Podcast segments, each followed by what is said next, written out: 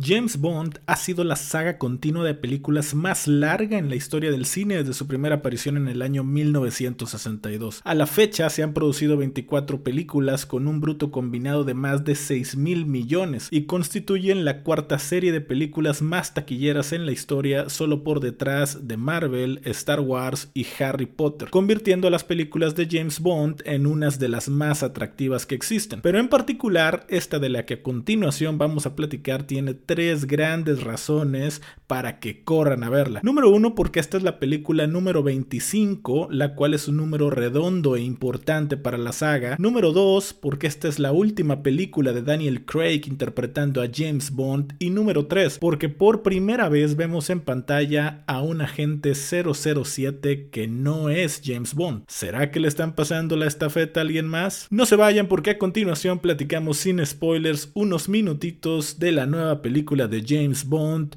No Time to Die o Sin Tiempo para Morir. Ahora platiquemos de lo mejor de las series, películas, libros, anime y videojuegos. Solo aquí en The Geek Band Theory con Rodrigo Tello. Comenzamos. Amigos, así lo voy a resumir. Esta nueva entrega de la saga de James Bond no Time to Die es la mejor película de James Bond que he visto hasta el día de hoy. De entre todas, esta es la mejor por varios aspectos que les quiero platicar. Miren amigos, Todas las películas anteriores a esta habían tenido una conexión entre una y otra solamente porque repetían algunos actores en sus papeles, pero todas habían tenido una historia muy distinta, con villanos muy diferentes, haciendo que cada película fuera con tramas y propósitos distintos. Pero esta se salió del molde por completo y para bien. De entrada les comento que antes de ver No Time to Die, vean la película anterior llamada Spectre o Espectro, o si, si no la han visto, bueno, véanla y si ya la vieron, pues véanla de nuevo, porque la verdad es que por primera vez la historia de la película anterior tiene una conexión no nada más en los personajes, sino en la historia, teniendo varias referencias a Spectre y créanme que son referencias que las van a disfrutar enormemente. Literal esta película de No Time to Die comienza casi inmediatamente después de lo sucedido en Spectre, dando continuidad a cierta parte del film pasado y créanme que se disfruta y se disfruta mucho porque esta continuidad refleja una evolución en todos los personajes. Y este evolución puede ser para bien o para mal, pero le pone este condimento que le da un sabor muy particular y que te permite sentir que has sido testigo del crecimiento de cada uno de ellos y de la vida de cada uno de ellos, formando así un lazo entre el espectador y los personajes. Sin duda, todo un acierto el haberlo ahora manejado de esta manera y tal vez por eso es que esta película gusta más que todas las demás, porque ahora sí existe esta familiaridad, esta complicidad y por supuesto un nivel más avanzado de empatía hacia ellos. Hablando precisamente de los personajes y los actores que los interpretan, me permito hacer la siguiente pregunta. ¿Es Daniel Craig el mejor James Bond de todos los tiempos? En mi humilde opinión, lo es. Y les quiero decir por qué. Amigos, hasta antes de Daniel Craig, las interpretaciones al personaje de James Bond, no voy a decir que todas, pero créanme que eran de un personaje que sí muy bueno como espía, pero muy caricaturesco en la acción. Era el típico personaje que entraba a una habitación y con una pistola en la mano, bueno, pues mataba como a 10 villanos y al final solo salía con una pequeña cortada en la cara, ¿me explico? Era un personaje, la verdad, como muchas de las películas de Hollywood, poco creíble, no tanto en la intención, sino en el andar. En ocasiones se le veía, y sobre todo en la etapa en que Pierce Brosnan lo interpretó,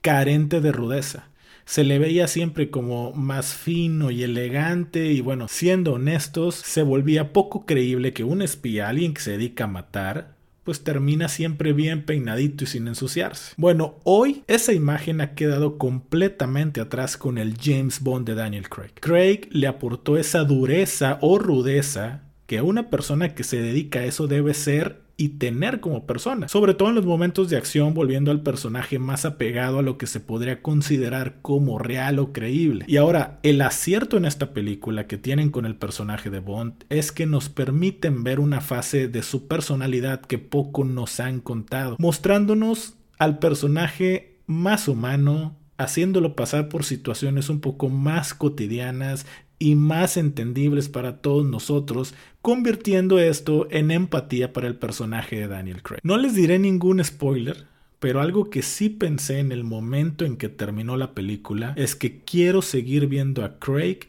encarnando al personaje de Bond. No nada más lo ha hecho cada vez mejor en cada película, sino que con esta entrega siento que deja al personaje en su pico más alto y que llegue quien llegue a suplirlo, tendrá unos zapatos muy grandes que llenar. Además de Daniel Craig, los trabajos de Leah Sidux, Rami Malek, Ana de Armas y Christopher Wilson extraordinarios. De Leah Siduk solo diré que no imagino otra actriz mejor que ella para interpretar ya por segunda ocasión a la pareja sentimental de Bond. Tienen una gran química en pantalla y Leah tiene esta característica en su rostro de aparte ser muy bonita, al mismo tiempo tener estos rasgos como rudos en su cara, particularmente la mirada, ¿no? Que la hacen ideal para el papel de pareja de Bond por todas las circunstancias que, bueno, ellos pasan juntos, ¿no? Ana de Armas, aunque tiene un papel pequeño, la verdad es que luce estupenda y te deja con esa sensación de querer seguir viendo más de su personaje. Se ve alegre, intrépida, audaz, en fin, merecía más tiempo en pantalla, pero bueno, el tiempo que estuvo la verdad lo hizo muy bien.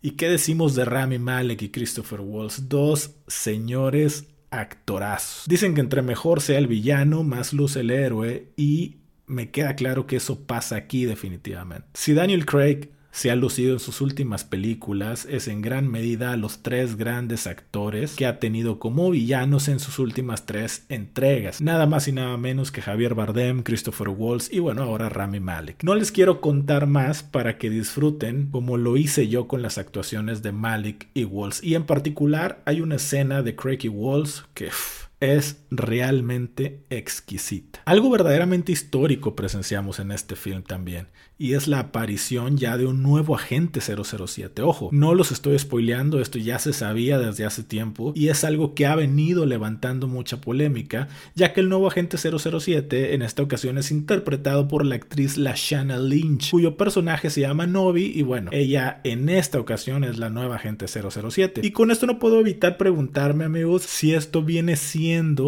como el paso de estafeta del personaje de James Bond de género masculino a un género femenino. Recordemos como en Hollywood, ¿no? Por intentar ser más inclusivos, las cosas están cambiando, cambiando y entre esas cosas, los géneros de algunos personajes importantes. Entonces yo me pregunto, ¿será esto un guiño a un posible cambio de género del personaje de Bond para futuras entregas. Miren amigos, de momento los rumores de quién interpretará al próximo James Bond son varios y entre ellos están los siguientes nombres. Tom Hardy, Idris Elba, Robert Pattinson, Richard Madden y el que dicen que de momento lleva la ventaja, el mismísimo Superman Henry Sea quien sea, la verdad es que tendrá que esforzarse el triple porque Daniel Craig lo hizo verdaderamente espectacular. Créanme cuando les digo que esta es una gran película en general. Tiene una fotografía muy bonita, con una textura de imagen verdaderamente destacable. La dirección, aunque no es lo más sobresaliente, pero Kari Fukunaga hace un gran trabajo para hacer este su primer blockbuster, ¿no? Entre comillas. Honestamente creo que lo hace muy bien y a pesar de que es una peli que dura 2 horas y 43 minutos, la verdad es que se te van rapiditos los minutos con tantas cosas buenas que tiene esta historia. Y no les cuento del desenlace, solo les puedo decir que para Daniel Craig es un gran pero gran cierre a su interpretación como este famosísimo agente. Y sí, para mí al día de hoy, No Time to Die se convierte en mi favorita de toda esta larga, larga saga. Me queda claro que al día de hoy hay una infinidad de libros de ciencia ficción, muchos muy buenos, otros no tanto, pero este libro del que les voy a platicar fue escrito en 1965 por Frank Herbert y en ese mismo año ganó el premio Nebula la mejor novela de ciencia ficción y al año siguiente ganó nada más y nada menos que el premio Hugo, lo cual nos habla de la calidad de la novela que ha hecho que su éxito perdure a través del tiempo, llegando incluso a la pantalla grande en Latinoamérica en este mismo mes de octubre, para darle la oportunidad a más público de conocer esta intrigante historia. Les confieso que yo apenas hace unos días acabo de terminar de leer el libro y es por eso que a continuación les quiero platicar brevemente y sin spoilers de esta famosa novela llamada Dune. Aproximadamente 700 páginas es lo que tiene este libro, a través de las cuales Frank Herbert nos cuenta la historia de Paul Atreides, quien es el joven heredero del ducado de la casa Atreides, quien llega junto con toda su familia por órdenes del emperador Padishah al planeta llamado Arrakis, cuyo lugar es el único sitio en donde se encuentra la famosa especia llamada Malange. La llegada de los Atreides a Arrakis no es otra cosa más que un malvado plan ideado por el emperador Padishah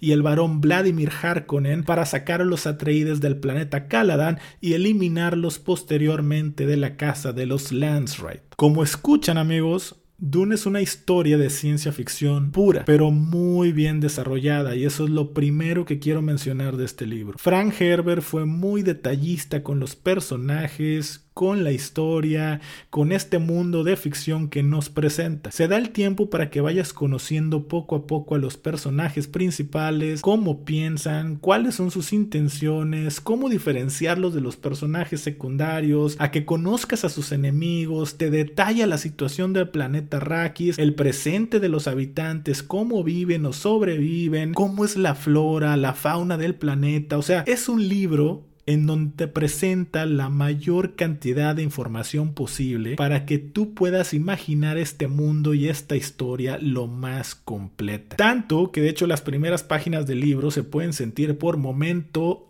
algo lentas, ya que toda esta introducción y detalle de la información no ayuda a que la trama avance lo más fluido posible. Sin embargo, una vez que la historia arranca, todo el preámbulo te ayuda a sentir e imaginar de una mejor manera todo lo que empieza a suceder. Algo que también quiero destacar son los personajes principales. Normalmente, en alguna historia los personajes principales son dos o tres, pero aquí realmente hay varios que no nada más juegan un rol importante en la historia, sino que tienen una personalidad tan definida que puedes referenciarlos y catalogarlos como personajes principales debido a la importancia que todos toman en algún momento de la narrativa. Ahora entiendo por qué la película de Dune, que está por estrenarse ya en unas semanas, tiene un reparto de actores tan variado e importante porque todos estos actores se prestaron a actuar todos juntos en esta película. Bueno, pues es precisamente por lo que les comento, porque todos en algún punto pueden llegar a ser el importante de la historia debido al rol que juegan, a la rica personalidad que tiene cada uno, lo cual esto para cualquier actor pues, es muy motivador. Ahora, hablando de la historia en sí, les puedo decir que sí es muy buena, no es la mejor que he leído, pero también es que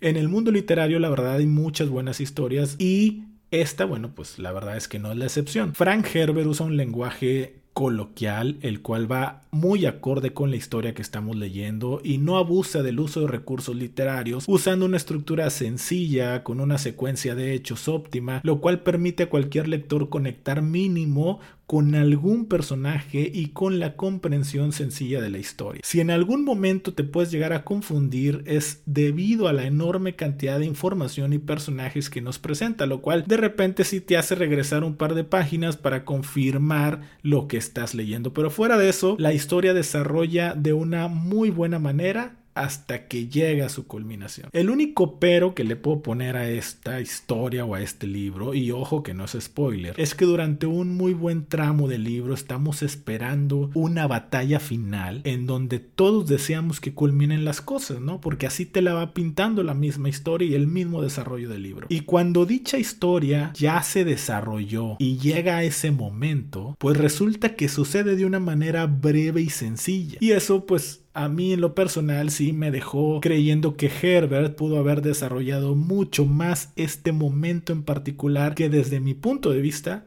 era el éxtasis o el pico alto en donde la historia debe de culminar. Amigos, como les comentaba al principio, este libro ya fue adaptado a la pantalla grande. Aquí en Latinoamérica será estrenado el próximo 21 de octubre. La película cuenta con un gran reparto con actores de la talla de Javier Bardem, Oscar Isaac, Rebecca Ferguson o Timothy Chalamet. De hecho, la película ya se estrenó en buena parte de Europa y está teniendo críticas muy buenas. Ojalá y sea tan buena como se ve en los cortos. Esta película al parecer contará solo la primera primer parte del libro del que ahorita en este momento les acabamos de platicar y si harán la segunda o no seguramente dependerá de la taquilla recaudada en los cines de esta primera parte. Es una producción enorme por lo que se ve en los cortos, y yo que acabo de terminar este libro y me siento familiarizado con los personajes y la historia, de todo corazón espero que le vaya esta película muy, muy bien. Amigos, mando un enorme saludo y agradecimiento a todos y cada uno de los lugares del planeta desde, desde donde nos escuchan. A ti que nos escuchas mientras estás descansando en tu casa o mientras vas camino a la escuela o al trabajo o mientras estás comiendo algo. Y a todos los que nos escuchan a través de cualquiera de las plataformas en donde nos encontramos como Spotify, iTunes, Google Podcast, Overcast, Anchor, etc. Muchísimas